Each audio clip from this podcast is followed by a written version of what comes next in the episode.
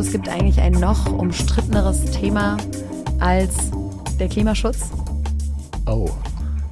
Ich bin ja ein Kind der Großstadt, deswegen finde ich Autofahrer, Fahrradfahrer und Fußgänger, die haben immer ein ganz besonderes Verhältnis zueinander, aber es spielt ja im weitesten Sinne auch damit rein. Hat auch was mit Klimaschutz ja. zu tun, ja. Und deswegen gibt es auch Streit darüber. Ja, ich glaube, ich habe aber noch eins gefunden, was noch so ein bisschen kontroverser ist. Und das ist tatsächlich die Kombination aus Klimaschutz und Religion und vor allem im Speziellen dem Islam und Klimaschutz. Und da gibt es Streit. Das passt doch eigentlich, Religion und Klimaschutz passt doch eigentlich ganz gut zusammen, oder? Nee, Streit gibt es, glaube ich, gar nicht. Ich glaube, es sind einfach nur sehr kontrovers diskutierte Themen in Deutschland und wir bringen die jetzt mal zusammen okay. heute in unserer Folge. Hm. ähm, und tatsächlich bei der evangelischen und der katholischen Kirche auf den Kirchentagen wird es ja auch schon immer sehr präsent diskutiert, hm. debattiert äh, seit einigen Jahren. Aber das gilt auch für die muslimischen Communities und deswegen haben wir zwei Gäste am Start und das ist einmal Asma El Maroufi. Sie ist Professorin für islamische Philosophie in Münster und kann ziemlich gut erklären, wie Islam und Klimaschutz zusammengehen oder auch Spannend. nicht. Und dann haben wir noch da Tanju Doanay, der ist Wirtschaftsingenieur und Solarunternehmer, hat aber auch einen gemeinnützigen Verein, der Nur Energy hm. heißt und der sich eben in seiner Arbeit als Umwelt- und Klimaschutzorganisation an Musliminnen im Speziellen richtet. Inzwischen geht es aber um viel mehr und darüber sprechen wir gleich. Deswegen erstmal schön, dass Sie beide da sind. Danke, dass wir hier sein dürfen. Vielen Dank für die Einladung.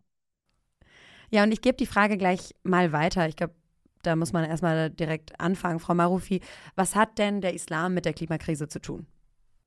Der Islam hat insofern mit der Klimakrise zu tun, als dass äh, die Anhänger des Islam, Musliminnen, ja natürlich wie gesamtgesellschaftlich alle anderen auch, ebenfalls von der Krise betroffen sind. Und viele muslimisch geprägte Länder, denken wir an Bangladesch, an Pakistan, Indonesien, Malaysia, sind in besonderer Weise von den ökologischen Krisen in Zukunft als auch gegenwärtig betroffen, sodass man auch davon nochmal sagen kann, spezifisch, dass Musliminnen in bestimmten muslimisch geprägten Ländern in besonderer Weise nochmal betroffen sind. Und gibt es auch einen religiösen Zusammenhang in dem Sinne, dass man sagt, der Islam beschäftigt sich mit der Klimakrise? Ja, also der Islam als Subjekt, das ist schon schwierig, weil der Islam, der ja vor so 1400 Jahren entstanden ist, kannte dieses Konstrukt Klimakrise, Umweltkrise noch nicht. Das ist ja eher so ein Problem der Moderne. Aber was er sicherlich schon kannte, waren Auseinandersetzungen mit äh, der Frage, wie man sich mit anderen Lebewesen neben den Menschen, wie man mit diesen umzugehen hat. Das heißt, was wir oder was ich als Theologin gerne mache, ist zu schauen, wie ähm, die islamischen Quellen, also die für mich als Theologin relevant sind, wie der Koran, Auszüge von Propheten, wie man sie heute verwenden kann, um zu begründen, wie ein guter Umgang mit Natur und mit Mensch und mit Mitwelt aussehen muss. Warum die Energiewende sinnvoll ist. Zum Beispiel. Und wie man das ja. als Motivation benutzen kann, um Menschen ja, zu motivieren, das nochmal als okay. Zusatzfaktor zu nehmen im Kampf gegen den Klimawandel. Und würden Sie sagen, das funktioniert? Also ist das in den muslimischen Communities, ich würde es jetzt nochmal nach Deutschland holen, ein Thema? Es wird darüber gesprochen. Wir kennen es jetzt so ein bisschen, ich habe gerade eben schon die Kirchentage erwähnt. Ähm, das ist vielleicht das Offensichtlichere in Deutschland, dass es da durchaus viele katholische und auch evangelische Umweltschutzgruppen gibt. Ist das auch und in den muslimischen Communities in Deutschland so? Ja, tatsächlich. Und zunehmend mehr. Äh, deshalb ist es ja auch klasse, dass heute Tanja Doana dabei ist von Null Energy, vom Umweltschutzverein. Ähm, aber zunehmend merken wir natürlich, dass das Thema auch an Musliminnen, die ja Teil der Gesamtgesellschaft sind, nicht vorbeigeht. Das heißt, genauso wie gesamtgesellschaftlich das Thema immer mehr interessiert, immer mehr auch berührt, tut es das eben auch bei Musliminnen. Das heißt, wir haben immer mehr Musliminnen, die sich für das Thema stark machen wollen, die sich auch betroffen fühlen, aber eben nicht nur aufgrund ihrer deutschen Verwurzelung und ihrer Zukunftsperspektive in Deutschland und der Angst davor, sondern auch, weil sie eben teilweise Geschichten, internationale Geschichte haben und damit wissen, dass ihre konkrete Familie betroffen ist, weil sie mitbekommen, dass die Tante in Subsahara irgendwo äh, mit Dürren leidet äh, und so weiter und so fort. Das heißt, wir sehen da eine doppelte Betroffenheit, die natürlich nochmal eine doppelte Motivation bieten kann. Dann ist das ja eigentlich schon das ideale Stichwort für Herrn Doanay. Herr Doanay, erklären Sie noch mal ganz kurz, wo Sie herkommen und was Sie machen mit Nur Energy. Ja, ich bin diplomierter Wirtschaftsingenieur, ähm, gebürtiger Darmstädter. Da war auch ähm, vor 13 Jahren quasi der Start unseres äh, gemeinnützigen Umweltschutzvereins Nur Energy. Ähm, was machen wir? Wir ähm, stellen quasi unser Wissen, unser Know-how ähm, der Gesellschaft äh, zur Verfügung. Wir geben der Gesellschaft was zurück und das hat angefangen genau vor 13 Jahren mit Solaranlagen auf Moscheedächern zu planen und zu bauen. Und ähm, ja, mit, mit äh, so einer Initiative begonnen äh, ist der Verein mittlerweile äh, national, aber auch international ähm, vertreten und aktiv und äh, in verschiedenen Bereichen, nicht nur Solaranlagen, sondern machen auch verschiedene Kampagnen. Es geht immer darum, Nachhaltigkeit, äh, Umweltschutz voranzutreiben aus muslimischer Perspektive. Und wie kam das so an, damals Solarpaneele auf Moscheedächern? Sehr gut. Äh, die Frage ist dann immer, was ist die Motivation? Und zwar, wir mussten dann als Team äh, feststellen, dass tatsächlich mehr der wirtschaftliche Aspekt im Vordergrund stand, dass man die Solaranlage als eine Kapitalanlage sah, was ja auch äh, in Ordnung ist, weil letztendlich ja auch Moscheen ähm, schauen müssen, wie sie mit ihren Kosten zurechtkommen. Ähm, und äh, jetzt gerade auch im, im, Hinblick auf die Inflation ist es ja, betrifft es halt alle Teilnehmer der Gesellschaft. Ähm, aber uns war es halt. Das heißt, nicht, da kommen äh, manchmal die weltlichen Bedürfnisse doch ja, an richtig. erster Stelle.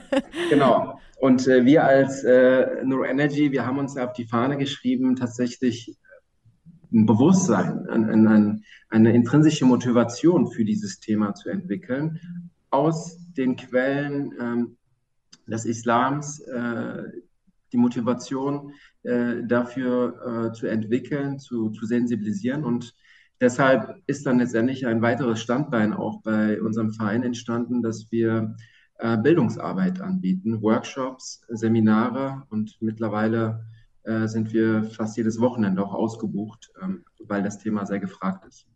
Klären Sie dort auch schon über die Wärmepumpe auf?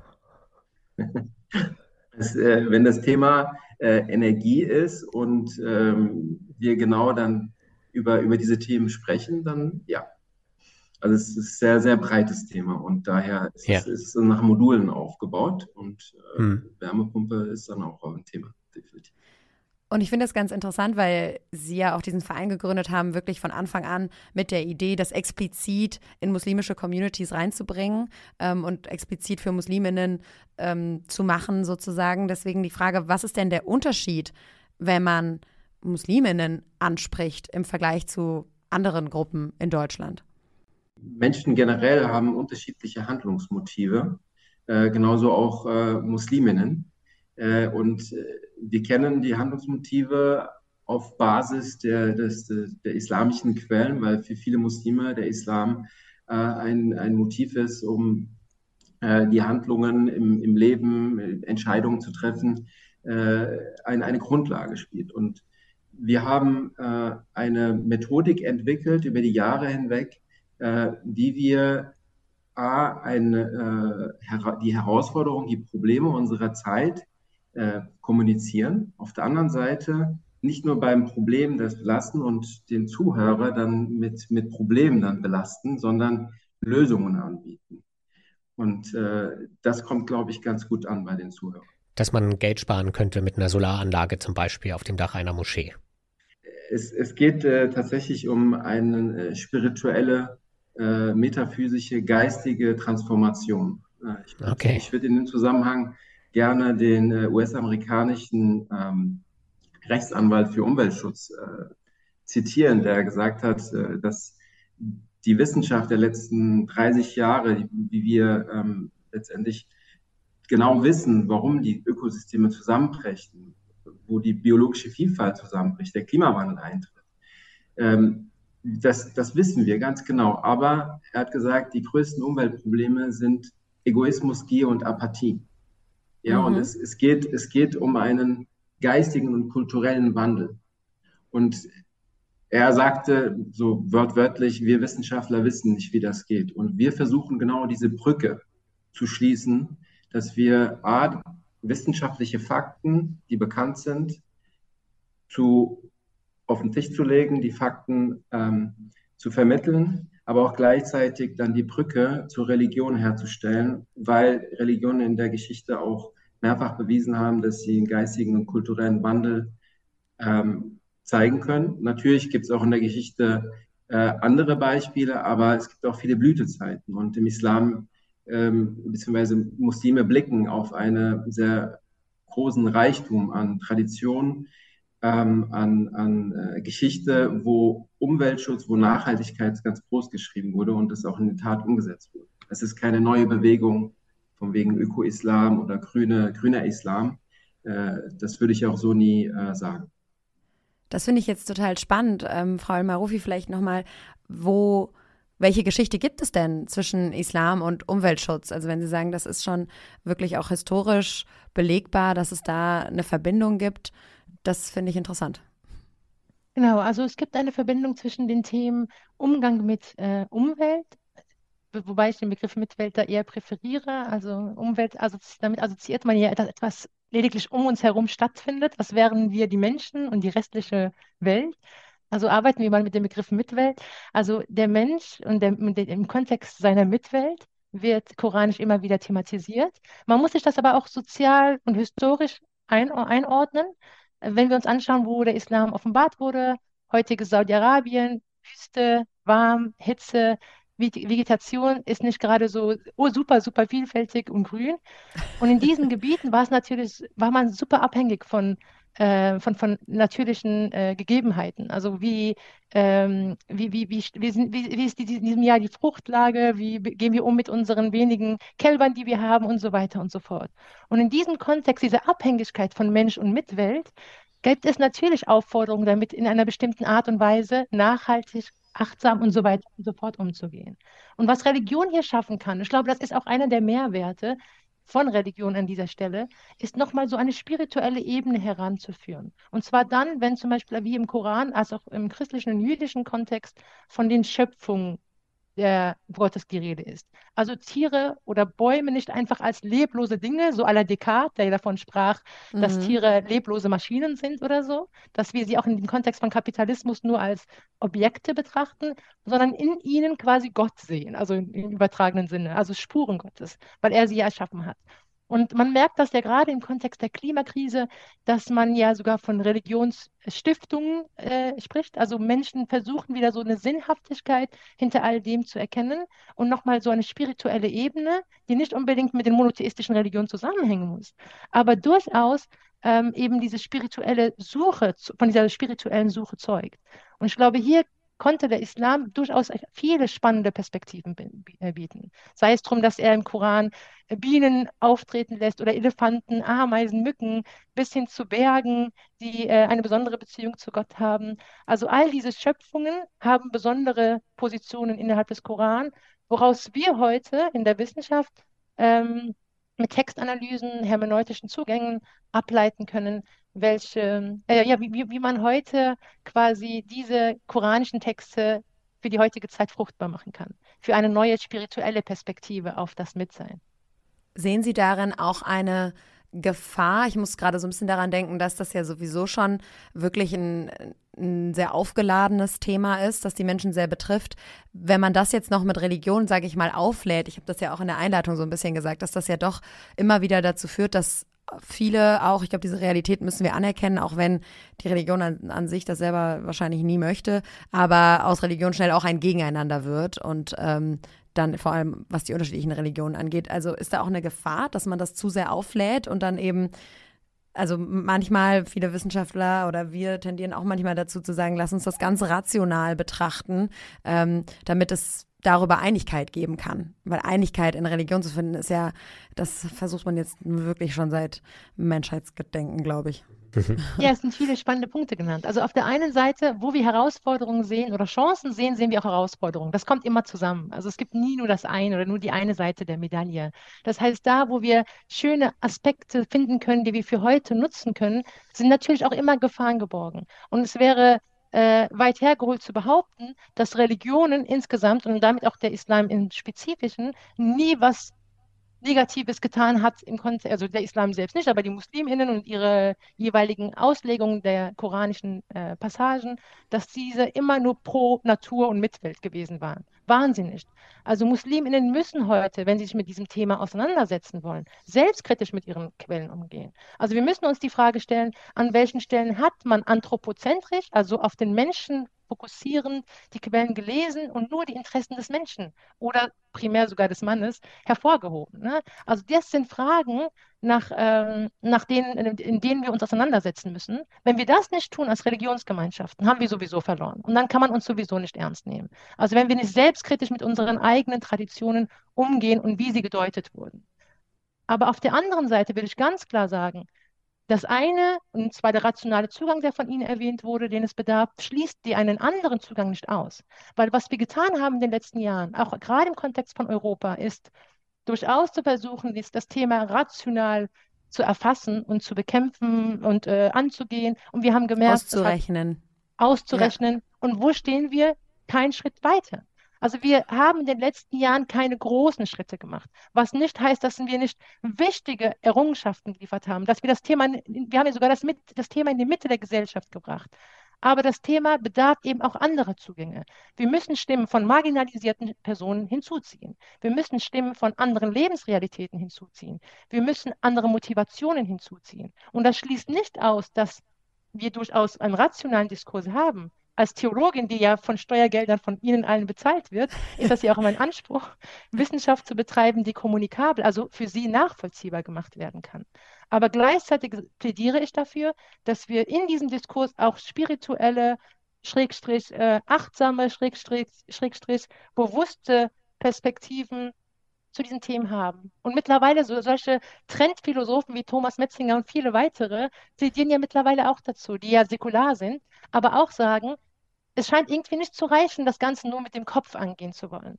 Also irgendwie muss sich was auch in unserem Bewusstsein ändern. Und das kann auch schon der Blick sein, dass wir sagen, rational können wir versuchen, die Ameise als mehr zu sehen, als das, was sie ist, so ein Millimeterstück, was auch immer, Materie. Mhm.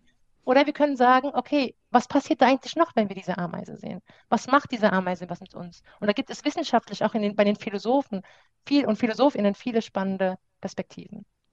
Herr Duanay, vielleicht können Sie das auch nochmal in die Praxis holen. Erleben Sie denn, dass Sie wirklich nochmal ganz andere Menschen motivieren können, dass Sie einfach andere Menschen erreichen, wenn Sie über diesen Zugang kommen?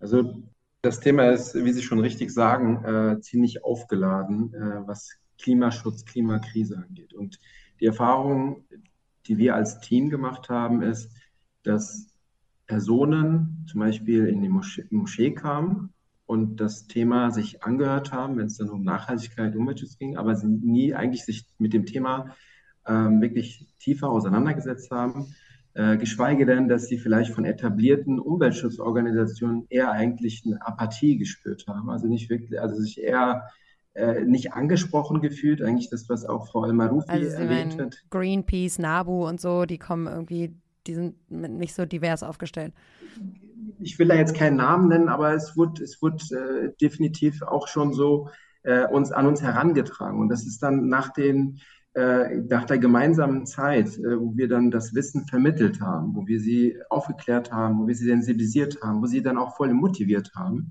dann das Feedback kommt sehr oft, dass sie das erste Mal sich für dieses Thema ähm, sehr interessieren und merken, dass es eigentlich Glaubensgrundsätze sind, die, die sie eigentlich hier in ihrem Leben zu beachten haben, weil sie Verantwortung tragen für, für sich, für, für die Mitwelt.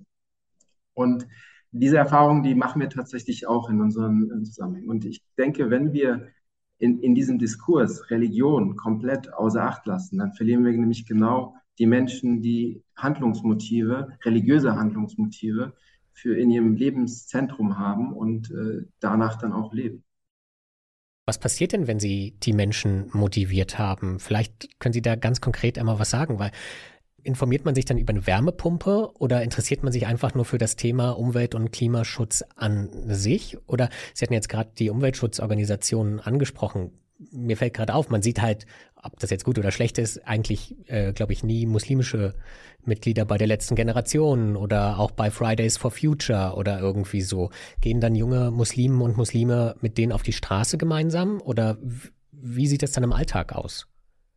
Ich möchte Ihnen eine Anekdote erzählen, die vor ein paar Jahren sich ereignet hat. Da kam ein äh, Vorstandsvorsitzender einer Moschee zu mir und äh, hat mich, äh, die waren gerade im Neubau einer Moschee und hat mich dann auf eine Solaranlage angesprochen und mhm. meinte, unser Architekt äh, ist der Meinung, das lohnt sich nicht, eine Solaranlage aufs Dach zu bauen. Und ich habe ihm dann die Gegenfrage gestellt, definiere mir das Lohnen. Du bist der Vorstand einer Moschee. Ähm, das Lohnen, meinst du es jetzt auch rein wirtschaftlich oder meinst du, dass wir unsere Verantwortung hier auf der Erde mit den natürlichen Ressourcen, die Gott uns gegeben hat, bestmöglich umgehen müssen, dass wir das, dieses Gleichgewicht äh, erhalten müssen, das auf der Erde existiert, dass wir die Erde kultivieren sollen und nicht zerstören sollen, dass wir saubere Energie produzieren können, weil wir die Technologie haben. Gegen zehn Minuten nach zehn Minuten war er direkt überzeugt und hat gesagt, okay, ähm, die Anlage steht auch mittlerweile auf dem Dach.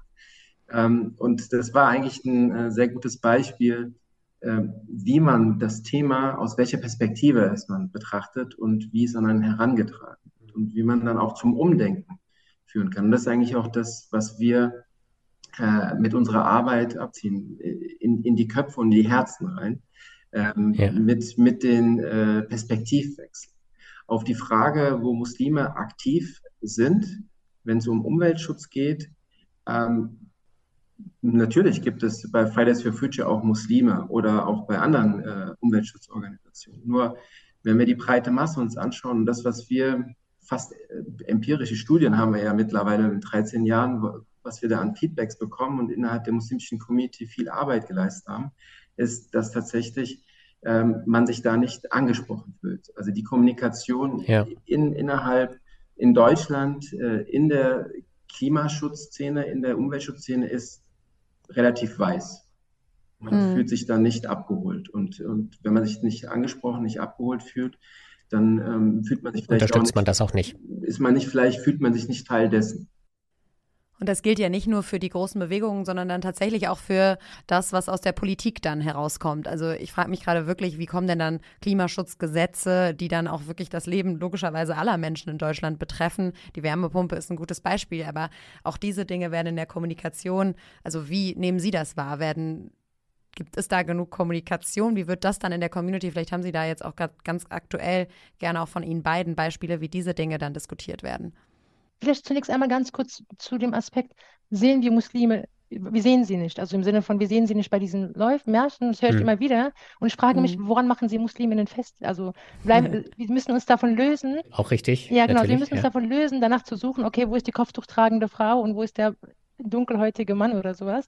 Also ich glaube, das ist ein Aspekt, ein Aspekt. Und zweitens, glaube ich, ist es wichtig, bei diesem Thema derart differenziert zu sein, als dass wir es nicht als Problem einer bestimmten Gruppe betrachten. Also ich weiß, dass äh, Sie es beide, also sonst hätten Sie uns ja auch nicht eingeladen, das ist ja schon ein, ein toller Schritt, sondern dass es wichtig ist zu erkennen, dass das ein strukturelles, gesamtgesellschaftliches Problem der Ansprache ist. Das, was Sie ja auch beide, als auch Herr Duanay, so schön dargelegt haben, zu sagen, auf der einen Seite haben wir politisch als auch auf aktivistischer Perspektive sehr viele Versuche, Menschen zu erreichen. Auf der mhm. anderen Seite müssen wir uns anschauen, wer wird wann, wo und wie angesprochen.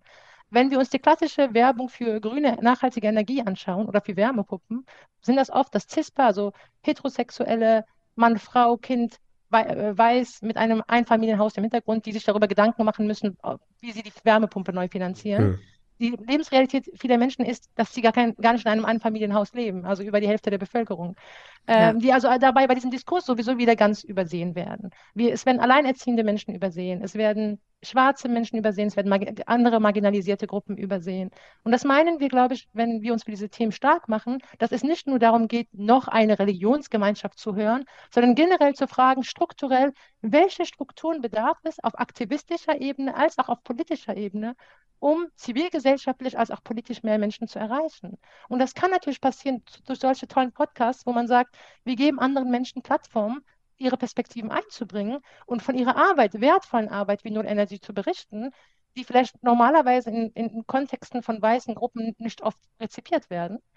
Ähm, aber es kann eben auch sein zu sagen, wir müssen das Thema strukturell angehen und zu überlegen, wie schaffen wir da so einen Bruch, damit wir es schaffen, andere Menschen abzubilden und zu erreichen um dann das Thema eben nicht nur als Wärmepumpenthema zu Wärmepumpen zu reduzieren, sondern zu sagen, okay, es bedarf wohl doch ein bisschen mehr. Ne? Ja, absolut. Und ich finde es auch ganz interessant. Wir reden hier auch häufig darüber. Christian weiß doch schon, das ist mein Lieblingssatz, so die Menschen mitnehmen, die Leute mitnehmen. ja. Irgendwie, das, daran scheitert man immer wieder. Und im Moment ist ganz präsent einfach die Debatte, dass Parteien, die das Klima, den Klimawandel und die Klimakrise leugnen, wie die AfD, einen riesigen Zulauf haben. Und viele sagen, der Grund dafür ist die Art und Weise, wie Gesetze, die das Klima schützen sollen. Also jetzt wirklich ganz konkret, in dem Moment sagt man, der Grund dafür ist dieses Gebäudeenergiegesetz, was kommunikativ nicht ideal abgelaufen ist. Ähm, überfordert die Menschen. Und das überfordert die Menschen. Jetzt genau. gibt es auf der einen Seite dieses äh, Ventil offenbar für viele Menschen, ähm, dann die AfD zu wählen, um es jetzt einfach mal so zu sagen. Zumindest in Umfragen zu sagen, dass man sie gerne wählen möchte. Genau. Und dann würde mich aber interessieren, gibt es auch für marginalisierte Gruppen, für die ja die AfD erstmal zumindest, würde ich sagen, das ist natürlich gar keine Alternative. Ähm, gibt es da ein Ventil? Wie äußert sich das? Also wo gehen diese Communities hin, wenn die sagen, also bleibt mir weg mit dieser blöden Wärmepumpe? Ich denke, wenn wir in Deutschland äh, die jetzt mal muslimische Minderheit anschauen, sind äh, viele stehen gar nicht vor der Frage, ob sie eine Wärmepumpe sich einbauen können äh, wollen weil sie einfach gar kein Einfamilienhaus haben, weil sie gar nicht die äh, Entscheidung, äh, vor dieser Entscheidung stehen. Das gilt aber ja auch für sehr viele, die jetzt sich darüber so beklagen. Also die, dieser extreme äh, diese extreme Kritik jetzt an diesem Gesetz kommt ja auch von vielen Menschen, die überhaupt nicht vor dieser Frage stehen eigentlich. Ja, weil das Thema einfach total aufgeladen wurde. Und ich glaube, Herr Herrmann hat das, glaube ich, gerade schon so ein bisschen angedeutet. Auch ich sehe, das ist ja das Tolle hier, dass ich äh, Sie auch dabei gerade sehe und weiß, äh, zumindest hatte ich das Gefühl, dass Sie auch ganz kritisch der Art und Weise, wie das Thema kommuniziert wurde, entgegenstehen. Ich glaube, das Thema wurde einfach derart auch herausfordernd kommuniziert dass viele Menschen sich nicht abgeholt fühlen und sich in diesem nicht abgeholt fühlen natürlich Alternativen suchen und darin die, bei der Alternative, die einzige Alternative augenscheinlich, ähm, stehen bleiben. Das ist, glaube ich, die Herausforderung. Und Ventile gibt es, glaube ich, durchaus durch eben solche Safe Space Momente, also geschützte Räume, wo man das Gefühl hat, ich kann meine Sorgen und Ängste kommunizieren, eben, bei, eben durch solche muslimischen Umweltschutzvereine äh, wie Null Energy oder anderen Gruppen äh, wo man das Gefühl hat, okay, da kann ich bestimmte Sorgen, Ängste kommunizieren, ohne äh, dass man sagt, okay, das ist äh, aber eine muslimische Perspektive auf das Thema und es hat gar nichts mit der Gesamtgesellschaft zu tun und dergleichen. Um das vielleicht nochmal aufzugreifen, was das bedeutet bei der Kommunikation im Konkreten, ich nehme gerne immer das Beispiel des Fliegens zum Beispiel. Auch da merkt man immer die Kommunikation, wie sie da auch stattfindet. In den letzten Jahren wurde immer wieder darüber gesprochen, wir müssen das Fliegen teurer machen, wir müssen mehr Steuern auf das Fliegen äh, draufsetzen, um die CO2-Emissionen äh, zu neutralisieren und, und, und. Äh, alles richtig und wichtig. Aber gleichzeitig übersieht man dabei, dass gerade Menschen mit einer internationalen Geschichte, die eben einmal im Jahr gerne ihre Familie in äh, Pakistan, Marokko oder der Türkei oder wo auch immer besuchen möchten, auf das Fliegen angewiesen sind. Das heißt, wenn man es auf der anderen Seite so verteufelt, kann man diese Menschen, hat man diese Menschen schon verloren ein Stück weit, weil man ihnen mhm. entweder mit einem, sie mit einem schlechten Gewissen überlässt oder sie abholt, äh, aber irgendwie doch nicht so ganz. Ne? Und sie mhm. sich dann daher dem ganz entziehen. Und da ist natürlich die Frage daher, wie schaffen wir es, viele Themen nebeneinander anzusprechen, äh, aber dabei äh, die Lebensrealitäten mit zu berücksichtigen. Und das, das Thema eben nicht als Thema, als aufgeladenes Thema zu nehmen. Also wie Sie schon sagten, wie, wie, viele Menschen betrifft es akut mit der Wärmepumpe? Es ist ja auch nicht so, dass wir morgen alle eine Wärme, neue Wärmepumpe benötigen, sondern es soll ja irgendwie äh, perspektivisch in einigen Jahrzehnten gefühlt, bis alles dann soweit ist. Aber trotzdem macht es ach, Angst und man spielt mit dieser Angst seitens einiger PolitikerInnen. Und wenn viele Moscheen dank Herrn Doanay Solarpaneele haben, dann lohnt sich da ja auch die Wärmepumpe. Ist das Problem eh gelöst. Herr Dorner, ich habe noch ein Thema, wo, glaube ich, Kommunikation auch eine ganz große Rolle spielt und das auch völlig unabhängig von der Religion und das ist die Ernährung. Und da haben Sie auch ein ganz spannendes Projekt, das nennt sich Green Iftar. Können Sie das noch mal kurz erklären und dann habe ich da noch Fragen zu. ja, äh, das ist eine Kampagne, die 2017 durch unseren Verein ins Leben gerufen wurde. Es geht darum, dass im Monat Ramadan, wo Muslime einen Monat lang fasten von Sonnenaufgang äh, von, von, Sonnen, äh, ja, von Sonnenaufgang bis Sonnenuntergang. Und ähm, es geht darum, dass wir äh, beim Fastenbrechen, sprich beim Sonnenuntergang, äh, genau schauen, was wir kommunizieren, äh, äh, konsumieren, Entschuldigung. so viel über so Kommunikation, Kommunikation ja. Genau. ja. Äh, was, wir, was wir konsumieren äh, und äh, wie unser Umgang mit der Veranstaltung, mit, mit äh, dem Abendmahl ist, mit der Organisation. Äh, wir kennen ganz viele, äh, ja, wer schon mal auf einer Iftar-Veranstaltung war, bei, in, in einer Moschee, wo teilweise 30 Tage am Stück jeden Abend mehr, mehrere also teilweise über 100 Menschen äh, bekocht werden. Es muss ja irgendwie organisiert werden. Aber nun wird halt sehr oft auch Einweg. Äh, Ganz kurzer Einschub. Iftar ist das, ist das Mahl, was man dann abends gemeinsam einnimmt, um das Fasten zu brechen. Genau. Weil die Sonne untergegangen Richtig. Der Iftar ist äh, im Deutschen das Fastenbrechen. Genau. Mhm. Und da, da, sieht man halt tatsächlich, dass man äh, sehr viel Einwegmüll äh, produziert und ähm, das hat natürlich Folgen woanders auf der Erde. Nicht äh, alles, was wir an Plastik hier äh, in, zu Abfall wird, wird auch letztendlich recycelt, sondern es wird, landet sehr viel äh, im Ozean. Wer selber mal schon mal in Südostasien war ähm, und die Bilder dort gesehen hat äh, und, und dann sich mal vor Augen führt, dass wir hier. Ja. ja, richtig. Äh, und, und wenn man sich dann vor Augen führt als Muslim, dass sich im Ramadan eigentlich ein Monat der spirituellen der Spiritualität, der, der Selbstreflexion, wo man sein Handeln nochmal überdenkt, ist, wo man äh, versucht, ein besseres Ich nach dem einen Monat dann auf die Beine zu stellen und dass man dann mit seinem Handeln woanders auf der Erde Schaden produziert. Um jetzt mal nur auf, beim Einweggeschirr zu bleiben. Es geht aber auch um, um unsere Lebensmittel. Welche Lebensmittel verwenden wir? Ähm, wie, wie sind die Transportwege? Ähm, wie gehen wir mit Wasser um? welche Verpackungseinheiten äh, nutzen wir, wie gehen wir mit Dekoration um und so weiter. Also wirklich so ein, äh, eine, eine Kampagne, wo mehrere Ebenen berücksichtigt werden, ähm, mit dem Ziel, Muslime zu, für dieses Thema ähm, in einem aktiven, in einer aktiven Kampagne, in einer Gemeinschaft äh, mit, mit äh, einer Gruppenbewegung zu diesem Thema zu gewinnen. Und äh, ich glaube, wenn wir so die letzten Jahre uns anschauen, äh, wurde da viel Wirbel äh, auf die Beine gestellt und ich glaube, wir konnten nicht nur national, auch, auch international mittlerweile, ähm, konnten wir da einige motivieren und es ist eine globale Bewegung mittlerweile. Und wie kommt das so an? Also ich finde das wirklich spannend, weil diese, dieses Thema ist in ist ja bei, bei vielen Menschen einfach sofort mit diesem Verzichtsgefühl und man muss liebgewonnene Gewohnheiten ändern und das ist sehr, also auch sehr, sehr aufgeladen. äh, wie gesagt, wir suchen uns ja nur diese Themen raus. Jetzt kann ich mir vorstellen, dass es gerade bei so einem traditionellen ähm, Fastenbrechen, da gibt es ja auch ganz ganz viele Traditionen eben und Gewohnheiten, die sich über viele Generationen hinweg vielleicht so etabliert haben, sozusagen, das machen wir, also dieses, das machen wir aber schon immer so und es gibt eben das und das zu essen und das wird so und so hier auf den Tisch gestellt. Wie kommt das an, die, diese Veränderung? Also gibt es da dann also ich frage mich immer, es gibt es da weniger Diskussionen, als wir sonst im Alltag häufig führen, wenn es darum geht, seine Ernährung oder seine Gewohnheiten umzustellen? Ja, also es ist tatsächlich auch mal eine Frage der Kommunikation. Wenn man äh, die Vorstellung hat, dass man von heute auf morgen äh, alles auf einmal auf den Kopf stellen muss und äh, alles picobello nachhaltig auf die Beine stellen muss, äh, ist es natürlich eine, eine Last, die, die der Mensch dann auf, auf den Schultern spürt.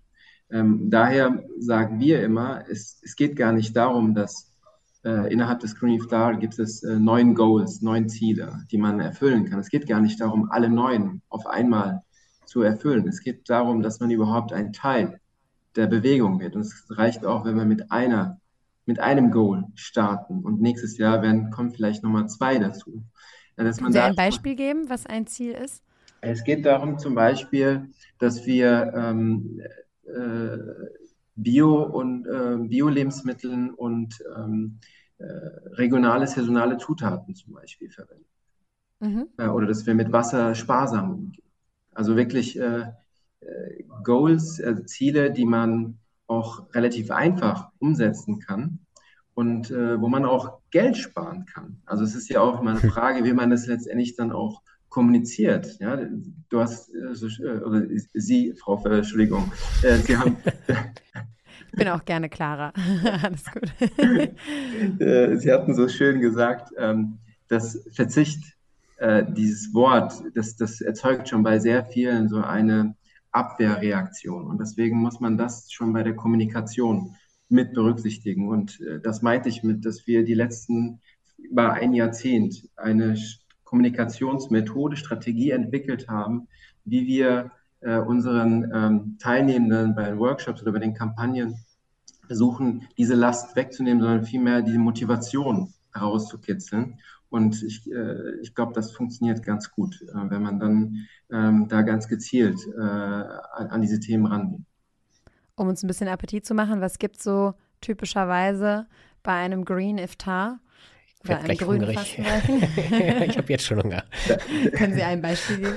Da sind die Organisatorinnen natürlich äh, alle möglichen äh, Freiheiten gegeben. Ähm, es gibt äh, zum Beispiel leckere Linsensuppen, es gibt äh, leckere marokkanische Harira-Suppen, es gibt ähm, ähm, Bulgur-Köfte, also äh, sprich äh, vegetarische äh, Köftes, dann gibt es ähm, äh, Esma, äh, fällt dir noch was ein?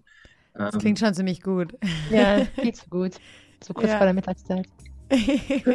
genau, und die, und die berühmte Dattel, die man immer so zum Fastenbrechen kennt, auf die kann man dann auch mal verzichten, wo man sagt, die braucht sehr viel Wasser, die kommt von weit her.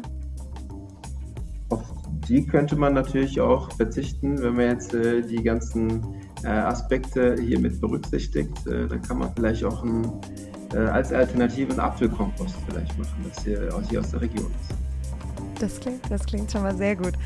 Frau Elmarufi, Herr Duanay, vielen Dank für das Gespräch mit sehr viel Inspiration und ich glaube, wir nehmen einiges mit. Und jetzt mit knurrendem Magen. genau. Ähm, ich hoffe, unsere Zuhörer und Zuhörerinnen können sich gleich irgendwas Leckeres davon vielleicht aussuchen. Vielen Dank, dass Sie Dankeschön. da waren. Danke. Vielen Dank, herzlichen Dank. Auch ich sage Dankeschön und nochmal nachhören kann man den Podcast auf allen bekannten Podcast-Plattformen, Spotify, Apple und natürlich auch bei uns in der NTV-App oder bei RTL Plus Musik. Nachlesen dann auch nochmal bei uns auf ntv.de, wenn man möchte. Und ich muss mich jetzt damit beschäftigen, was ich gleich esse. Guten Appetit. Auf Wiedersehen.